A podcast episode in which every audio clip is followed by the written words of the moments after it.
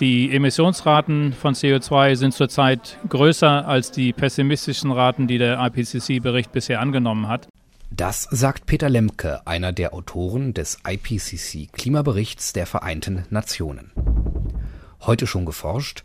Hier ist Welt der Physik mit Podcast Folge 17. Mein Name ist Jens Kube.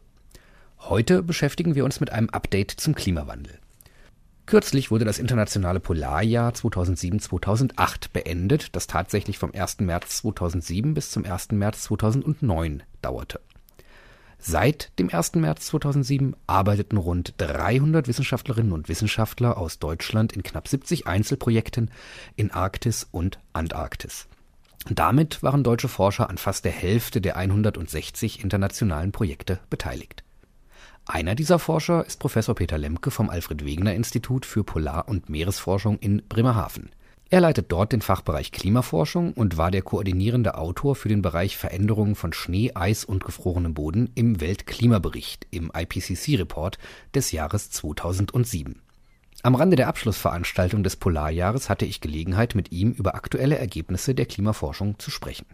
Herr Lemke, der IPCC-Report hatte vor zwei Jahren ja Vorhersagen gemacht. Wie haben sich die letzten zwei Jahre in der Realität, in der Messung im Polarjahr dargestellt im Vergleich zu diesen Vorhersagen? Es gab sicherlich einige Überraschungen. Das Überraschendste war natürlich das Sommereisminimum in der Arktis, das eine Größe erreicht hat, die so äh, klein war wie nie zuvor. Sicherlich nicht nur durch Erwärmung, sondern auch durch das Windsystem, das permanente das, das Eis in den Nordatlantik herausgetrieben hat. 2008 hat sich diese Eisausdehnung im Sommer nicht wesentlich vergrößert. Also wir haben seitdem zwei extreme Jahre in der Arktis gehabt, in denen das Packeis sich drastisch zurückgezogen hat. Hinzu kommt, dass äh, wir aus Satellitendaten gesehen haben, dass die Massenverluste von Grönland und äh, in der Antarktis sich äh, verdoppelt haben, dass also die beiden Eisschilde zusammen zum Meeresspiegelanstieg jetzt nicht 0,4, sondern fast einen Millimeter pro Jahr beitragen. Und auch die Gletscher auf den Kontinenten schmelzen verstärkt von 0,8 auf 1,2 etwa Millimeter pro Jahr. Wie müssten Sie also jetzt, wenn Sie den IPCC-Report aktualisieren wollten, diese Entwicklung berücksichtigen? Ja, sicherlich erst einmal, indem man die Szenarien ändert. Und das macht man in der Tat für den neuen Bericht. Die Szenarien werden geändert. Denn äh, die Emissionsraten von CO2 sind zurzeit größer als die pessimistischen Raten, die der IPCC-Bericht bisher angenommen hat. Und das wird auf alle Fälle seinen Niederschlag finden. Und die Rechnungen, die man mit den Klimamodellen dann danach macht, die werden dann zeigen, dass die Temperaturänderungen nicht zwischen 2 und 4 Grad liegen könnten, sondern darüber.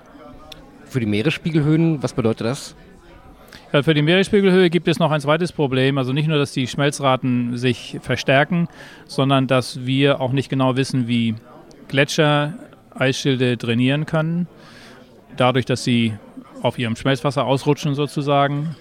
Und äh, Untersuchungen werden dann zeigen müssen in den nächsten Jahren, äh, wie viel Dynamik in den Eisschilden versteckt ist und wie viel dynamische Verluste stattfinden können. Wenn man Grönland schmelzen will, realistische Schmelzraten besagen dann, dass das etwa 500 Jahre oder 1000 Jahre dauert. Aber man kann natürlich durch dynamische Verluste die Zeit drastisch verkürzen nicht? und dann sicherlich vielleicht auf die Hälfte kommen oder noch weniger Jahre. Und Grönland loszuwerden heißt sieben Meter Meeresspiegelanstieg. Dynamische Verluste heißt einfach Abfließen der Gletscher und ganz viele Eisberge, richtig? Das heißt es, ja. Und das beobachtet man in der Tat. Man beobachtet, dass einige Gletscher in der Geschwindigkeit zunehmen, dass sie einen größeren Massenverlust haben und dass das Hinterland oder das Hintereis hinter dem Gletscher äh, flacher wird. Aber damit würde auch der Antrieb für den Gletscher kleiner werden. Diese Dynamik, die verstehen wir noch nicht so ganz und äh, das ist in den Klimamodellen noch nicht mit beinhaltet. Wann wird der arktische Ozean durchgehend schiffbar sein im Sommer jedes Jahr? Ja, das ist eine gute Frage. Ich, äh, ich schätze mal, also einige Szenarien sagen 2080, einige sagen 2040. Man muss dabei berücksichtigen, dass auch wenn das Eis lockerer gepackt ist, der Wind ist sehr schnell in die äh, Engen zwischen den Inseln und dem Kontinent schieben kann, sodass selbst schiffbare Wege dann für eine gewisse Zeit äh, nicht schiffbar sind. Aber ich denke mal, dass wir in den sagen wir, 30er oder 40er Jahren sicherlich äh, längere Perioden haben, wo der arktische Ozean frei ist. Aber man muss natürlich warten, ob Reedereien das tatsächlich annehmen. Denn Reedereien arbeiten so, dass sie jede Woche ein Schiff von A nach B schicken wollen. Und zwar das ganze Jahr über, weil sie bestimmte Termingeschäfte machen. Wenn Sie das nur für zwei Monate oder drei Monate im Jahr können, ist das also nicht so attraktiv, äh, außer für Spezialtransporte. Nochmal zum CO2-Gehalt. In den vergangenen Eiszeiten und Warmzeiten lag der ja deutlich niedriger als heute. Wie sind da die Prognosen, wie sind die Entwicklungen? Ja, wir haben äh, aus, der, aus den Eiskernen gelernt, dass der CO2-Gehalt in einer Eiszeit bei 180 Einheiten pro Million gelegen hat, bei den Warmzeiten 280. Heute haben wir 380 und wir haben das geschafft innerhalb von 200 Jahren. Und die Natur macht sowas üblicherweise in 20.000 Jahren. Also wir haben das viel schneller geschafft und deswegen kann das System das nicht verdauen. Äh, und dieses Verdauen des CO2 wird lange dauern.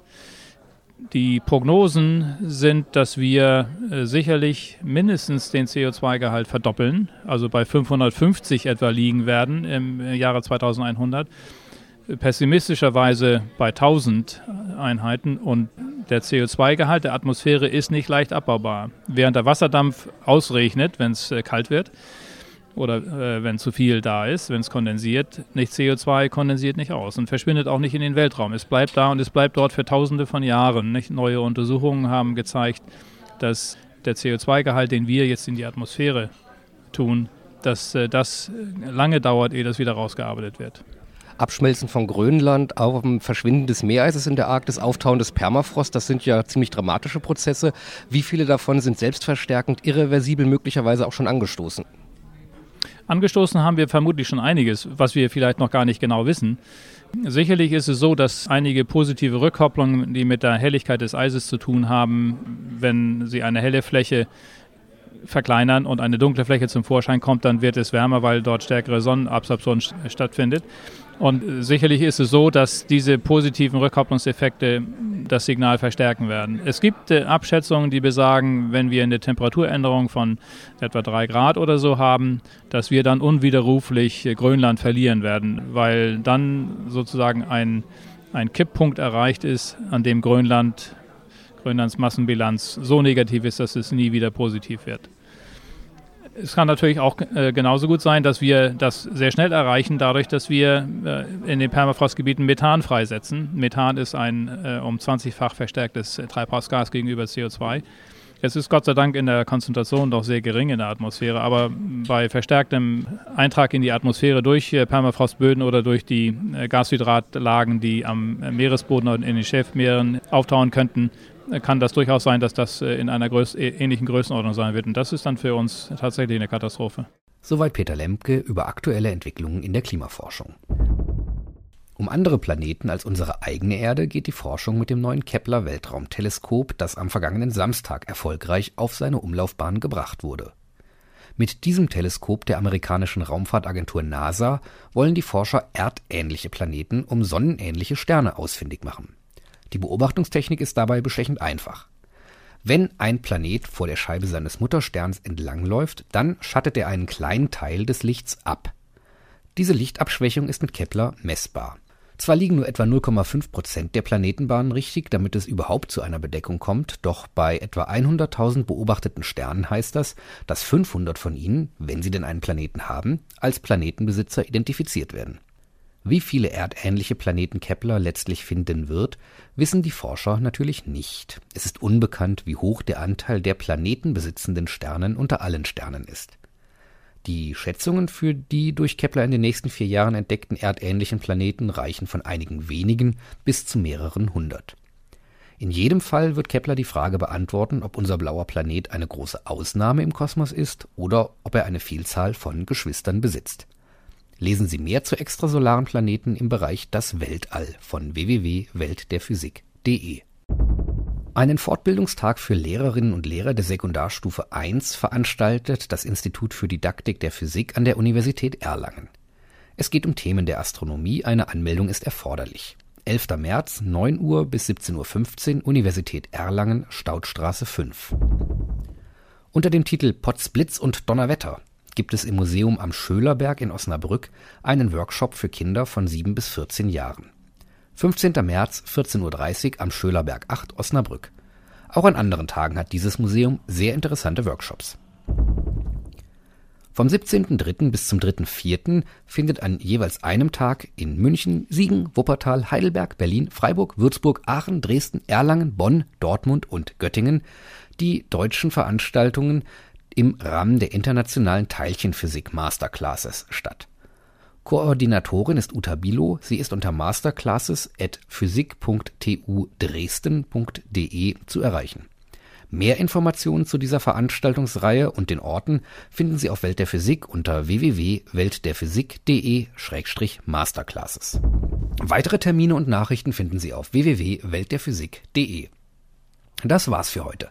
Bleiben Sie wissenschaftlich und laden Sie uns auch nächstes Mal wieder herunter. Welt der Physik wird Ihnen präsentiert vom Bundesministerium für Bildung und Forschung und der Deutschen Physikalischen Gesellschaft.